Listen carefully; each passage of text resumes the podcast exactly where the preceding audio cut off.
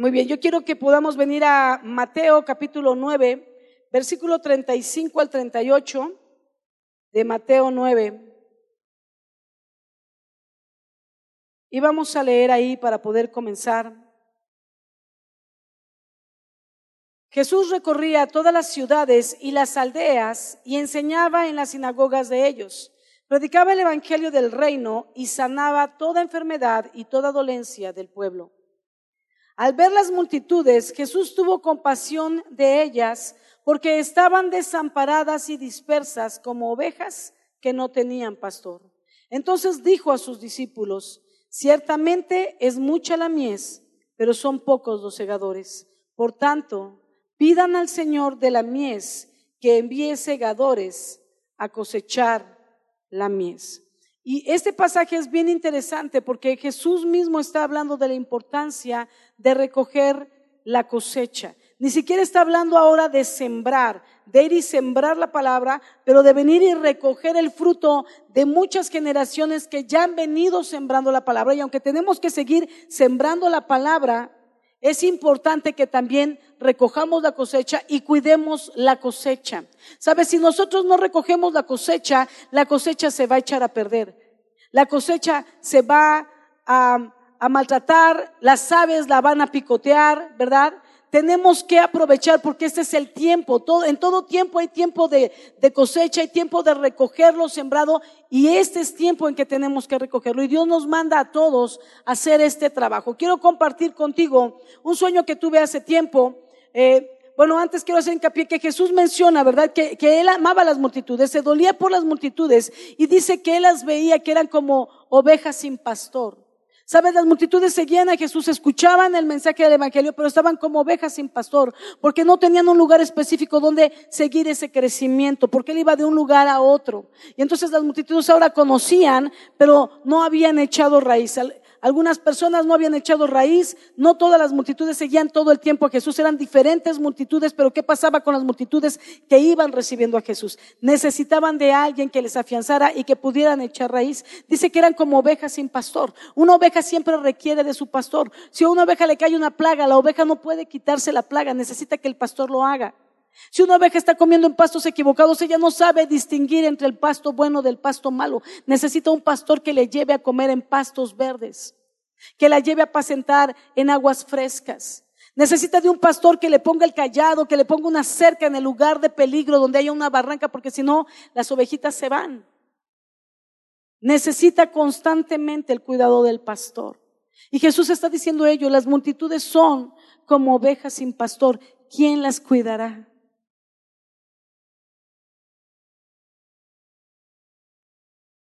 Tú y yo somos encomendados para hacer ese trabajo. Tú y yo somos los que tenemos que decir, heme aquí, envíame a mí. Quiero contarte este sueño que te, iba a, iniciar contando. Em, hace como 14 años tuve un sueño y en él yo estaba como parada en una presa muy alta, en la parte de arriba de la presa era muy ancha, muy ancha de cemento, así como muy nueva. Y estaba yo parada en esa, en esa presa, de repente así como que de repente así aparecía ahí. Ahí me vi y luego volteé como viendo la presa y volteé y vi unas manos enormes, gigantes y yo entendía que eran las manos de Dios, porque además se veía como que bajaban, como en esta posición, como que yo estaba abajo, ¿verdad? sobre la presa y yo veía unas manos gigantes que descendían y tomaban como una perilla, como una, una cosa para girar, como cuando quieres abrir una compuerta, ¿verdad? Esas, pues no sé cómo se llamen siempre, perilla, ¿Cuál? Como un volante de metal, ¿verdad? Y entonces estas manos comenzaban a girar eh, el volante, ¿verdad? De, esa perilla para, como una, como para abrir una escotilla, ¿no? Una escotilla, como de un submarino, así como esas cositas que se usan para cerrar las puertas de los barcos de los submarinos, pero era enorme. Y entonces empezaban a girarla, bueno, empezaban estas manos a girarla, y yo entendía que era Dios girándolo. Y entonces en lo que captaba, yo pensaba que iba a abrir como la presa, las puertas de la presa, pero de repente una voz me decía, Sandra, rápido, rápido, Sandra, rápido, rápido. Y entonces yo, yo solo me movía rápido ahí mismo en el lugar, no sabía qué hacer y me decía, pon las manos, pon las manos. Y yo me acuerdo en el sueño que estiraba mis manos, las dos manos con las palmas hacia arriba, porque yo pensaba que me iban a poner algo en las manos. Me decía, pon las manos, yo decía, me van a poner algo en las manos, ¿verdad? Extiendo mis manos, ¿verdad? Y en ese momento fue así como muy rápido. Yo pensaba que iba a caer agua y cayó como si fuera una cascada, no como una lluvia, ¿entiendes? Porque las lluvias son como goteos o goteos tupidos, pero cuando es cascada es como un fluir de agua, pero en lugar de correr horizontal, corre vertical, ¿no? Y entonces haz de cuenta como una cascada comenzó a caer, una cascada de trigo, no de espigas de trigo, pero ya de la semilla del trigo. Y entonces era una cascada, era una lluvia que no paraba. Entonces yo ponía las manos y pensaba que iba a caer en mis manos. Y cuando miraba mis manos veía cómo corría, lo que caía por mis manos corría entre mis dedos, y junto con toda la cascada que estaba cayendo en todo ese lugar y yo no podía contenerlo. Entonces, en, mi, en mi tratar de contener algo que se me estaba dando, cerré los puños, ¿verdad? Para contener lo que estaba cayendo y, y, en mi inquietud de tratar de detener o de cómo atrapar todo lo demás que caía, este, yo traté de moverme y en mi movimiento brusco me incorporé en la cama, quedé sentada en la cama y en ese momento abrí los ojos, ¿no? Entonces cuando abrí los ojos me vi sentada con los puños cerrados y yo decía a Dios, ¿qué está pasando? ¿Qué significa ese sueño? No entiendo qué fue lo que pasó, explícame Dios. Yo sabía que Dios me estaba hablando, pero no podía entender de qué se trataba. Entonces traté de, pues de, estar orando y de, y de, poder descubrir de qué era. Yo decía, ¿será que, que, tenemos que predicar el Evangelio? Pero yo sabía que la iglesia predicaba el Evangelio. Señor, ¿qué es? ¿No? Que tenemos que plantar la semilla, eh, ir, o sea, ir a cortar la espiga, ya está lista la ciega para ir a cortarla. Pero decía, no, no, no, porque no eran espigas, era, ya era el trigo sacado de la espiga. Y así pasaron dos años y yo siempre tenía presente ese sueño porque no supe lo que significaba, pero sabía que Dios quería decirme algo. Y dos años después cayó en mis manos un libro que se titula El poder de la compasión. Tengo mis apuntadoras aquí abajo. Siempre digo compasión por las almas. No sé por qué siempre le puse ese nombre al libro. Compasión por las almas, pero se llama El poder de la compasión. Y cuando lo leí, el libro habla de la importancia de tener compasión y misericordia por las personas que no conocen de Cristo, pero también por las personas que han conocido de Cristo y que están como ovejas sin pastor, sin que nadie les cuide. Y comencé a leerlo y entonces hablaba, empieza hablando acerca de una historia real de un doctor que estaba en una región y él estaba ahí, trabajaba en el hospital, ¿verdad? Y ahí llegaban muchos partos y entonces, eh, entre otras cosas, pero tenían muchos partos. Y de un tiempo para acá, cada vez que trabajaban en un parto, el bebé nacía, nacía bien, pero en menos de 72 horas el bebé moría. Y daba a luz otra mamá, ¿verdad? Y el bebé nacía bien y en menos de 72 horas en el hospital moría. Y así empezó a haber una muerte abundante de bebés en el hospital, pero desde el momento en que comenzó la muerte de los bebés, nunca hubo uno que sobreviviera. Los bebés morían después de haber nacido en un lapso de 72 horas. Entonces, en una ocasión, un hombre rico del lugar, tenía, tenía mucha riqueza, tenía su esposa, esto es verídico, y entonces manda llamar al doctor para que venga a atender el parto de su esposa y le dice, quiero que atiendas el parto de mi esposa, quiero que la atiendas en mi casa y pongo la vida de mi hijo en tus manos. Si mi hijo no vive, tú vas a pagar las consecuencias. No me acuerdo si le estaba amenazando de muerte o lo iba a meter a la cárcel. Pero dijo, tú vas a pagar las consecuencias si a mi hijo le pasa algo. Pero si mi hijo vive, te voy a pagar muy bien. Porque el esposo sabía que todos los niños habían muerto, pero él era el médico. Entonces lo trae a su casa, el médico estaba sumamente preocupado porque de un tiempo acá ningún bebé sobrevivía después de nacer. Llegó el momento del parto, llegó el doctor a atender a la mujer, el bebé nació, nació bien, Pasaron las primeras 24 horas, el bebé seguía bien. 48 horas el bebé seguía bien. 72 horas el bebé seguía bien. El bebé sobrevivió. El papá le pagó feliz al médico, pero el médico regresó al hospital con esa incertidumbre porque no sabía qué es lo que había pasado.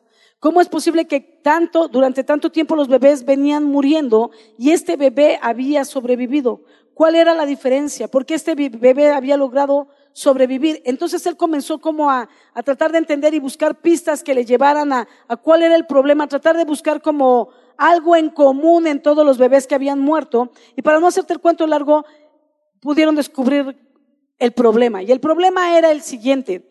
Debajo del hospital, en el sótano del hospital, estaba la morgue. En la morgue llegaban los cuerpos muertos y ellos hacían las autopsias y atendían los cuerpos enfermos de gente que había muerto, autopsias para ver por qué enfermedad había muerto, cuál era la situación. Y estaban trabajando en la autopsia cuando de repente les llamaban y les decían, doctor, ya entró en labor de parto alguna mujer, ¿no? Y entonces el doctor subía, las enfermeras subían y atendían al bebé y a la mamá. Ellos mismos llevaban los virus y bacterias de la morgue de los muertos al lugar del parto y ellos contaminaban a los bebés. Por eso el bebé nacía vivo, pero era contaminado, enfermaba y moría en menos de 72 horas. Cuando entendieron esto, quitaron la morgue de debajo del hospital. Eh, entonces se inventó lo que es la esterilización. Comenzaron a esterilizar los instrumentos, las ropas, a esterilizarse ellos mismos lavándose las manos, esterilizar el lugar y cambiaron la manera de hacer los quirófanos. En lugar de hacerlos como salones cuadrados, eh, comenzaron a hacerlos de una manera circular para que no hubiera esquinas donde se guardara el polvo. Y hubo una transformación. Pero lo que el autor quiere enseñarnos con todo esto es que un bebé, después de nacer, las primeras 72 horas son vitales para él. En esas 72 horas, si no recibe la atención correcta y los cuidados necesarios, el bebé puede morir necesita ser atendido. Por eso en cuanto nace no hay una enfermera, sino muchas. Y mientras alguien cierra a la mamá y atiende a la mamá, que sus signos vitales estén correctos, ¿verdad? Alguien más atiende al bebé y lo carga y le sacan las flemas y le dan la palmada para que llore, para que jale aire para llorar porque esa va a ser su primera respiración, la primera vez que sus pulmones van a entrar en funcionamiento. Y entonces hay una serie de cuidados, ¿verdad? Y después empiezan a darle agüita para ver cómo reacciona y luego lechita de la mamá para ver cómo la recibe, para ver que sus órganos estén bien, que su cuerpo haya venido completo. Las primeras horas del nacimiento del bebé son fundamentales. Las 72 horas son vitales. Si un bebé no es atendido, muere. Y el autor dice, de la misma manera sucede con alguien que le ha entregado su vida a Jesucristo.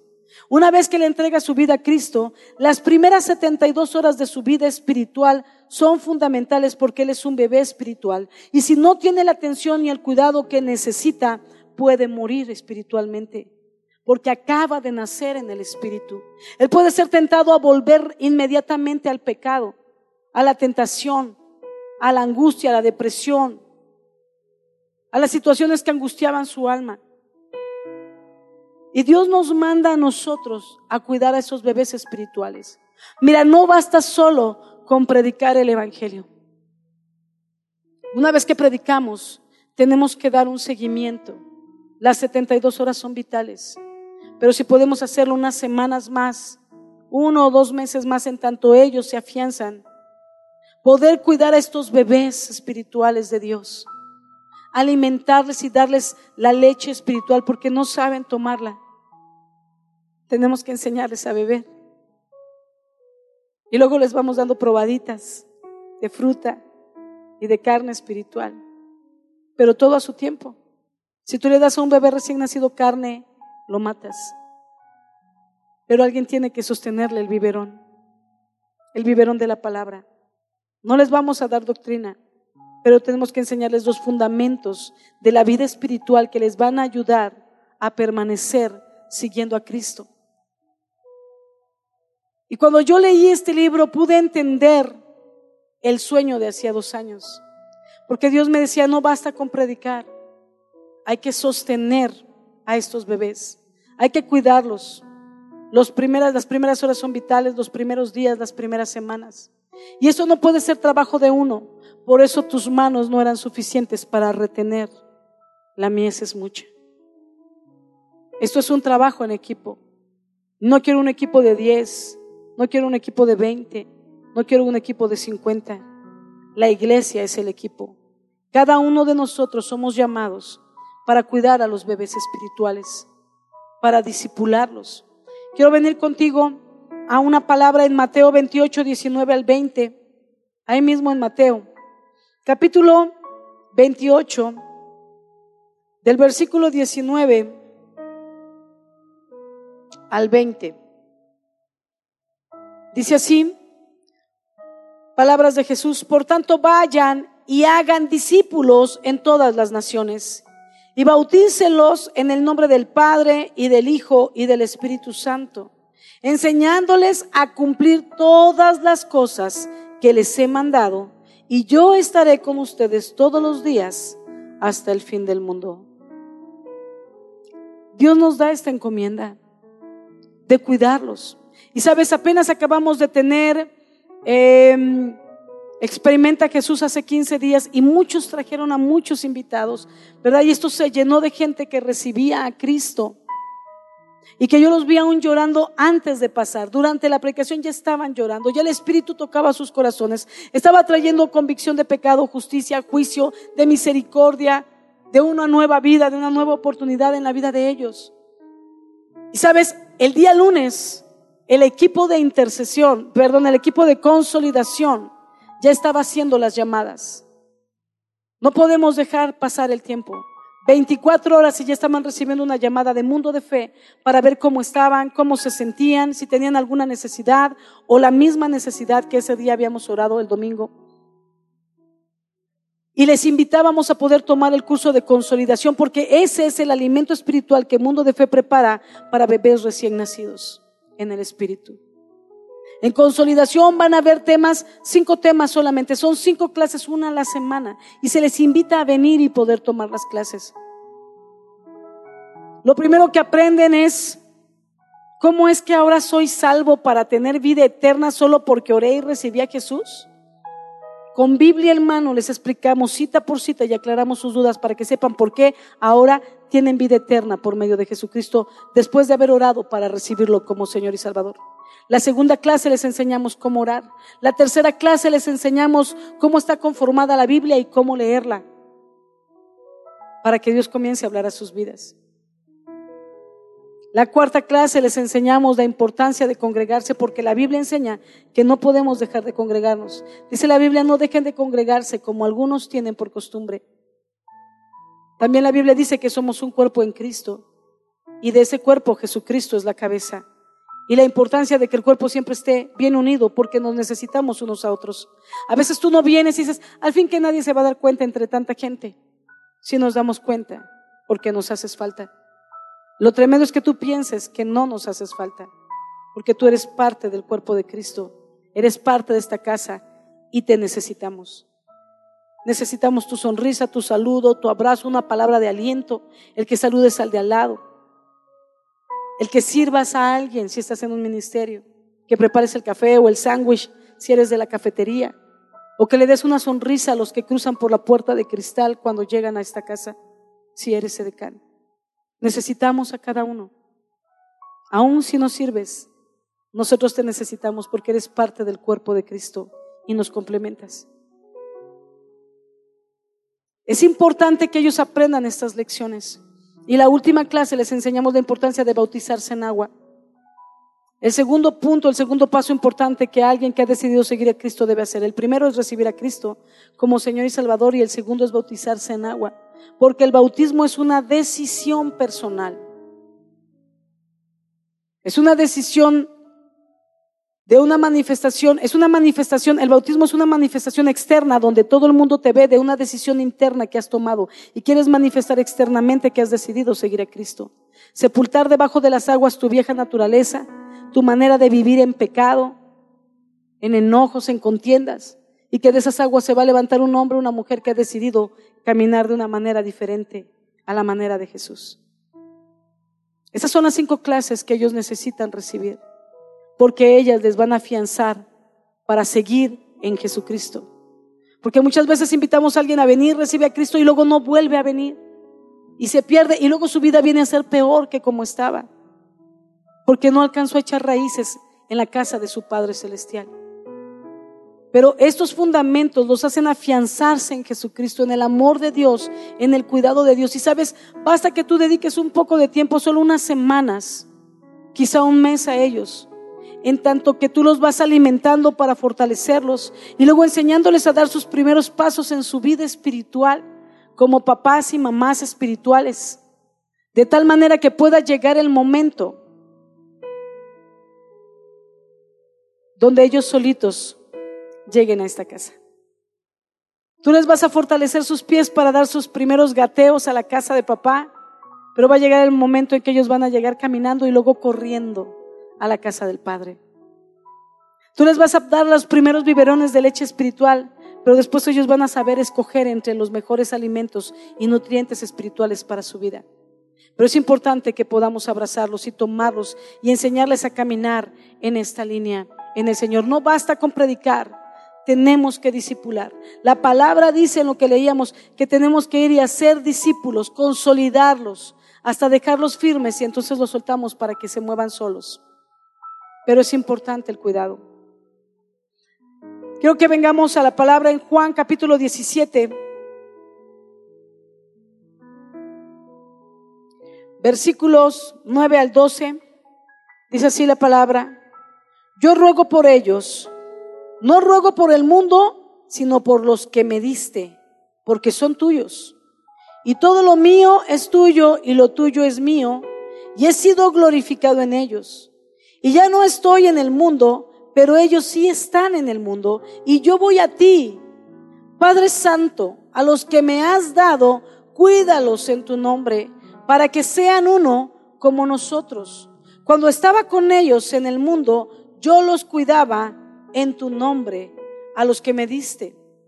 Yo los cuidé y ninguno de ellos se perdió, sino el hijo de perdición, para que la escritura se cumpliera. Y el hijo de perdición es Judas. Y fuera de Judas dice Jesús que no perdió a ninguno. Una encomienda que el Padre le dio. Y el Padre se los dio a Jesús y Jesús los cuidó y se los devolvió al Padre. Pero luego el Padre nos hace la misma encomienda, el Hijo nos hace la misma encomienda. Jesús nos encomienda lo mismo que el Padre le encomendó a Él. Apacienta mis ovejas, cuida mis rebaños, id por todo el mundo y haced discípulos, bautizándolos en el nombre del Padre, del Hijo y del Espíritu Santo. No basta con recibir a Cristo, no podemos soltarlos. Las 72 horas primeras son vitales para la vida espiritual de nuestros invitados, de aquellos que han recibido a Cristo. Las primeras semanas son fundamentales para enseñarles a dar sus primeros pasos en la fe, para alimentarlos de leche espiritual, para fortalecerlos, abrazarlos, confortarlos, consolarlos, animarlos, motivarlos. Porque a veces las aflicciones que ellos viven les detienen de poder llegar a la casa de su Padre pero tenemos que darnos el tiempo. Así como el Padre envió a Jesús, Jesús nos envía a nosotros para hacer lo mismo que Él había hecho. Predicar a la gente el Evangelio con compasión. Y con esa compasión no permitimos que estas personas se pierdan. Jesús hace el milagro de multiplicación, pero somos nosotros los que debemos de retener la multiplicación, porque la palabra de Dios inclusive dice. Que uno es el que siembra, otro es el que, el que riega, ¿verdad? Pero el que da el crecimiento es el Señor. Él da la multiplicación, pero nosotros tenemos que retener la multiplicación. Debemos pedir a Dios la multiplicación, pero es nuestro trabajo retenerla, que no se pierda nada que no se pierda ninguno. Quiero decirte que si tú le dedicas tiempo a estas personas unos meses, ellos van a saber caminar solitos, van a saber pedir su alimento, pero también escoger el alimento. ¿Sí? El enemigo anda como león rugiente buscando a quien devorar. Y Él va a tratar de golpearlos y de apartarlos del camino que acaban de conocer. Pero si tú te pones a la brecha por ellos, tú vas a estorbar al enemigo porque tú puedes seguir pasando por ellos para invitarlos a la iglesia. Puedes eh, orar por ellos, llamarles por teléfono, irlos a visitar, darles la consolidación tú mismo. Esa es la importancia de tomar el curso de consolidación que les pedimos en Mundo de Fe. La consolidación, los cinco temas que te acabo de mencionar, es para los nuevos que llegan. Les damos la consolidación para afianzarlos en la fe en Cristo. Pero los nuevos, los nuevos que llegan, aunque llegan y dicen, no, yo no necesito porque yo ya tengo 20 años de, de cristiano, 30 años de cristiano, si necesitas pasar por consolidación. Necesitas conocer la visión de esta casa y necesitas conocer el curso de consolidación, pasar por él y vivirlo para que luego nos ayudes a consolidar a otros. Porque efectivamente ya tienes 20 y 30 años y Dios espera mucho de ti. Hay mucho trabajo por hacer. Y necesitamos que pases por ello. Quizá tú digas, bueno, yo sé cómo hacerlo yo, pero nos gustaría que te sumaras a la visión de la casa. Y que pudieras pasar por consolidación y tomarlo tú, que quizá ya lo sepas y otras cosas se te recuerden, ¿verdad? Pero ello te sirva para prepararte y poder tú consolidar a otros. Y extender esos brazos de amor y de compasión por los nuevos. Así es que si tú no has tomado consolidación, yo quiero invitarte a que te puedas acercar con Vicky López o con el equipo de consolidación que siempre está aquí saliendo a mano izquierda, ¿verdad? En el pasillo donde está la librería, ellos siempre están ahí terminando cada servicio, esperando a los nuevos para consolidarlos.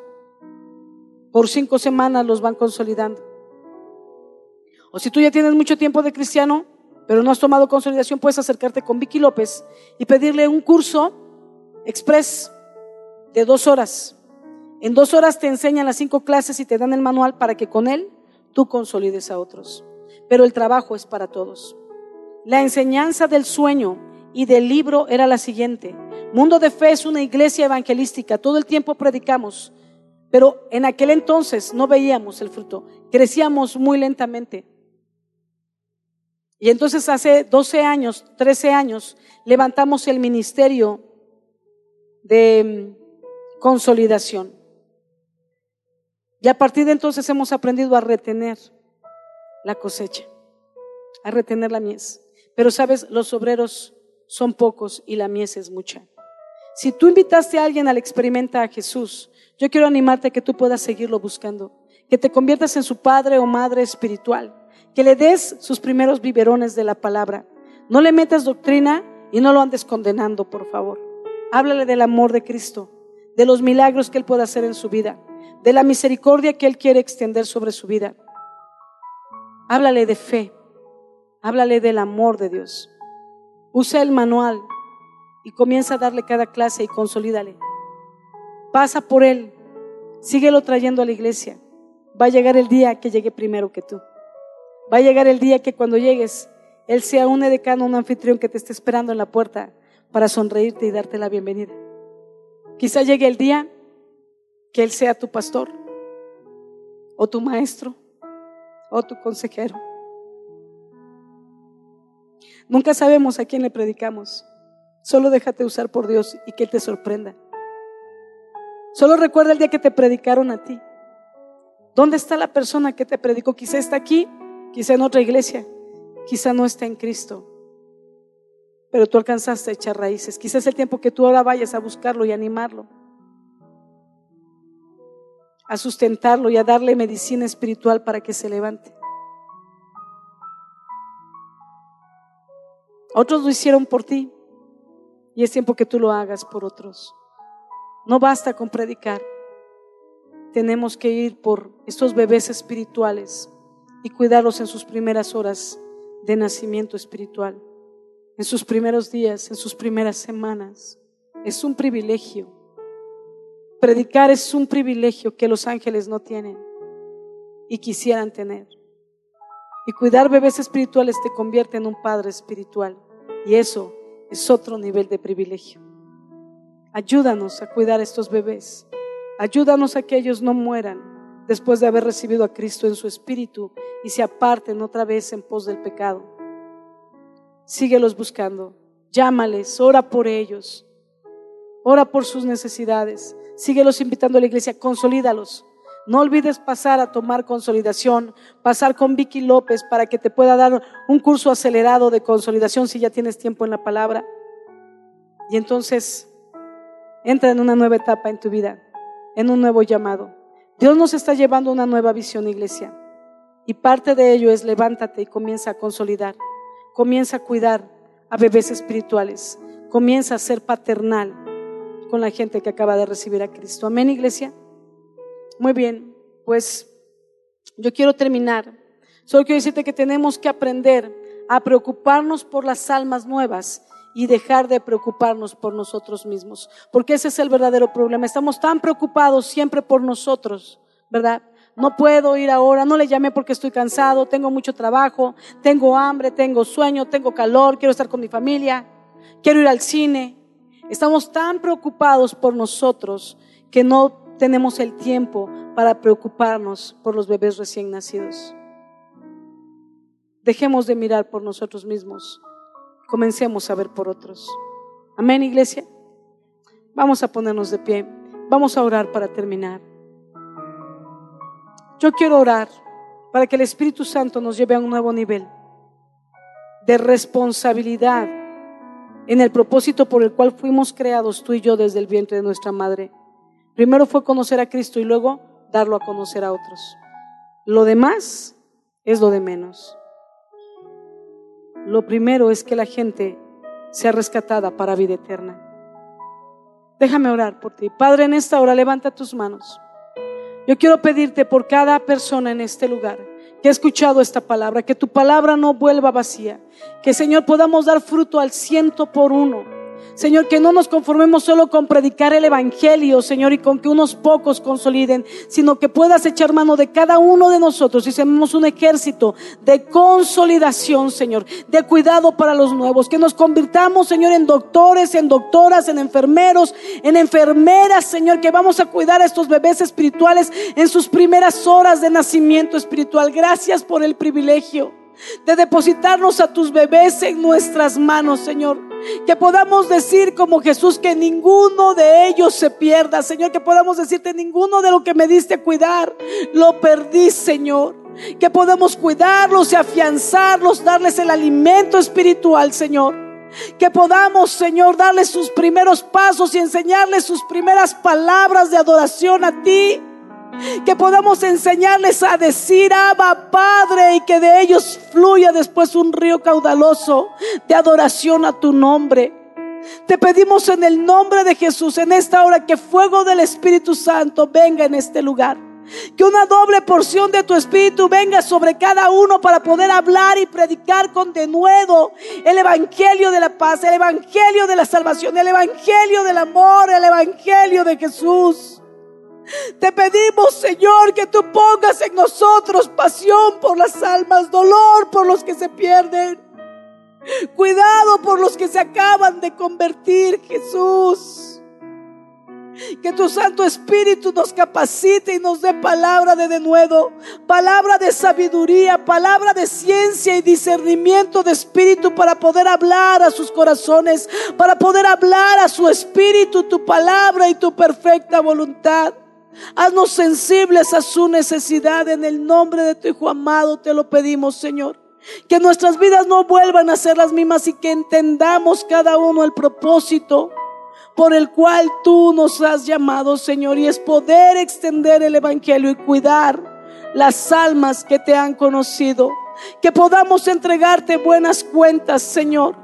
Que podamos entregarte esos bebés espirituales corriendo sanos en la sana doctrina, firmes en la palabra, apasionados en el fuego del Espíritu, Señor. Y una vez que enviemos a ellos, pon nuevamente bebés espirituales en nuestros brazos para cuidarlos, para amamantarlos de la leche espiritual, Señor, y cuidar de ellos conforme al deseo de tu corazón. En el nombre de Jesús yo declaro que tu Espíritu Santo está en este lugar llenándonos y capacitándonos para toda buena obra. Señor, echamos fuera todo temor para ir a hablarle a los nuevos. Declaramos que tú vas delante de nosotros preparando el camino, preparando los corazones y que tú nos haces sensibles a la voz de tu Espíritu, Señor, para hablar justo lo que las personas necesitan escuchar de ti. En el nombre de Jesús. Amén y amén. Gloria a Dios.